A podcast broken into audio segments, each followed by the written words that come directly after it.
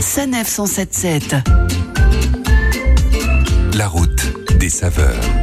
Cette semaine, nous allons découvrir un marché de Noël, celui de Roubaix.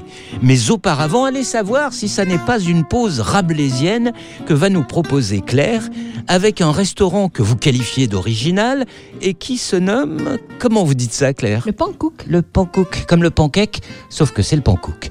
Et qu'offre-t-il de si original ce pankouk Alors en fait, la carte affiche des classiques régionaux cuisinés comme à la maison, mais effectivement, comme vous l'avez dit, la spécialité du chef, c'est le pankouk. D'où le nom du restaurant. Alors c'est quoi concrètement? Le pankouk Le pankouk, c'est une miche de pain vidée de sa mie pour y ajouter une préparation maison. C'est très ingénieux. Alors vous pouvez nous donner quelques exemples, Claire? Alors vous avez le chorizo composé de poulet, chorizo, poivron, crème, oignon et fond de volaille, ou le A, la botte, garni d'asperges vertes, de crème, de cabillaud, de petits légumes, ou encore le flamand composé de poulet, maroilles, crème et petits légumes. Ah ouais, c'est fou ce qu'on peut mettre dans une miche de pain, dites-moi. Et pour lequel avez-vous succombé?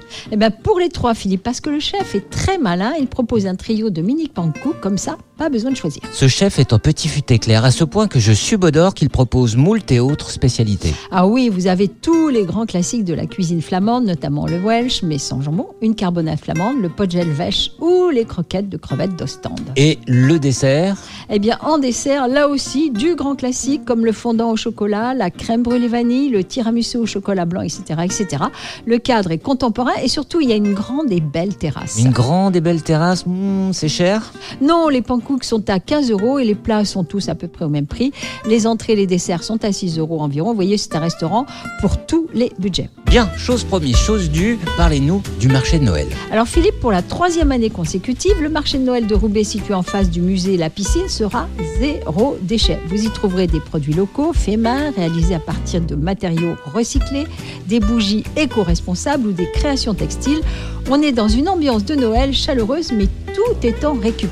Un Noël durable en quelque sorte, et moi j'aime bien quand il y a durable. On se retrouve la semaine prochaine, Claire, pour un nouveau marché de Noël. Retrouvez toutes les chroniques de Sanef 177 sur sanef177.fr.